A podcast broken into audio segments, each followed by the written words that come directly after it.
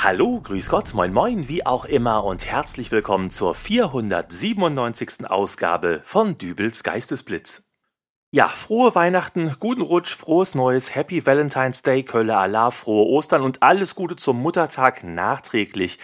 Ich habe diesen kleinen sympathischen Podcast hier echt lange liegen lassen und das tut mir auch leid, aber äh, so ist es nun mal.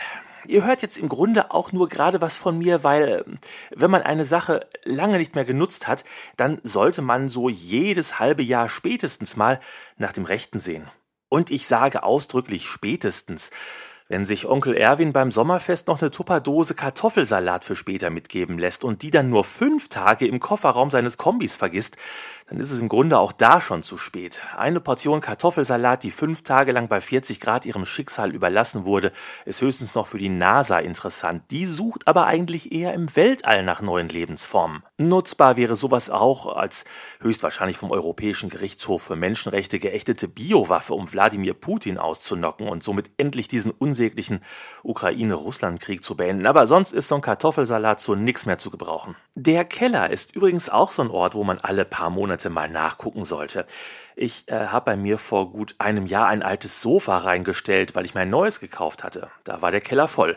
Äh, jetzt wollte ich vor kurzem eine alte Spülmaschine da reinstellen, weil ich mir eine neue gekauft hatte. Äh, passt nicht, weil das Sofa ist immer noch da. Ich habe irgendwie gedacht, äh, ich weiß auch nicht, Sachen, die man in den Keller tut, die werden dann einfach äh, weg. Gut, das sind sie ja auch irgendwie. Sie sind weg aus meiner Wohnung, aber eben im Keller. Mein Keller, das ist im Grunde so wie in dieser Netflix-Serie Stranger Things. Da gibt's eine Paralleldimension, die nennt sich Upside Down. Da ist alles genauso wie bei uns, nur in kaputt.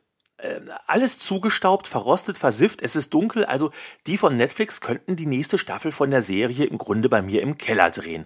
Ein zerschlissenes Sofa, auf dem man genau sieht, wo ich immer gelegen habe, und eine Spülmaschine mit defekter Ablaufpumpe wären schon da.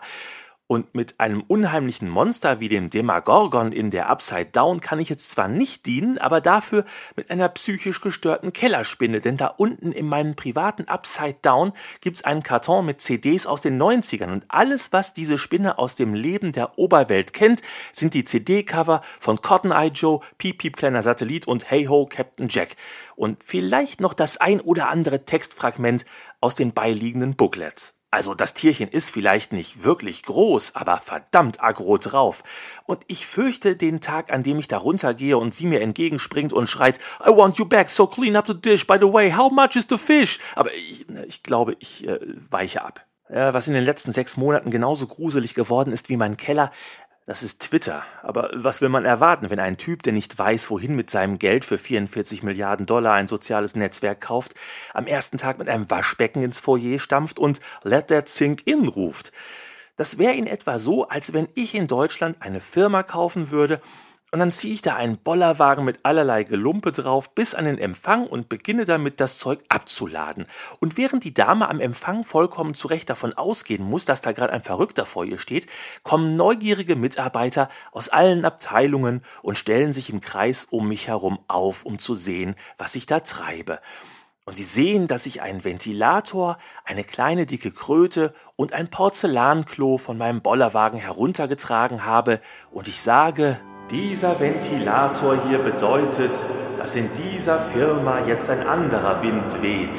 Die Angestellten werden nicken und dann erkläre ich weiter, diese kleine dicke Kröte hier soll euch sagen, dass ich euch schon bald zeigen werde, wo der Frosch die Locken hat. Und die Angestellten werden wieder nicken, bis auf einen, der natürlich klug scheißt. Frösche und Kröten sind aber komplett unterschiedliche Lebewesen. Kröten leben nämlich eher, und ich werde sagen, halt die Fresse. Und dann wird einer der Angestellten fragen, Herr, ähm, ich weiß jetzt gar nicht, warum das alles hier wie eine Bibelstelle klingt, aber egal. Er wird sagen, Herr, was soll uns dieses Porzellanklo sagen? Und ich werde auf ihn zugehen und zu ihm sagen, kniee nieder, mein Sohn. Und er kniet nieder und ich lege meine Hand auf sein Haupt und spreche, dieses Porzellanklo soll uns sagen, Ohne Fleiß kein Scheiß. Und dann kommt der Werkschutz, den die Dame vom Empfang gerufen hat, als sie mich reinkommen sah, legt mir Handschellen an und führt mich raus. So würde das in Deutschland laufen, oder zumindest würde ich es mir wünschen. Elon Musk hat nach seinem Waschbecken-Wortwitz in den USA aber niemand aufgehalten. Eine fragwürdige Entscheidung nach der nächsten wurde gefällt und mittlerweile ist Twitter zumindest für mich unbenutzbar geworden. Ganz abgesehen davon, dass immer mehr und mehr normale Nutzer dort abwandern und das rechte Spektrum kontinuierlich anwächst. Ob Alternativen wie Mastodon, ich weiß, der Name klingt so sexy wie eine Darmspiegelung, aber ähm, ob Alternativen wie Mastodon wirklich so viel besser sind, sei dahingestellt. Aber dort guckt wenigstens jemand mal ab und zu nach dem Rechten, also im wahrsten Sinne des Wortes. Und wenn da ein Kartoffelsalat anfängt zu müffeln, dann wird er halt rausgeschmissen. Und das ist ja eigentlich ganz vernünftig. So, ich äh, jedenfalls gelobe nichts, aber äh, noch mal ein halbes Jahr wird's wohl nicht dauern, bis ich mich wieder melde. Ihr hört von mir. So, bis dahin, alles Gute, euer Dübel und tschüss.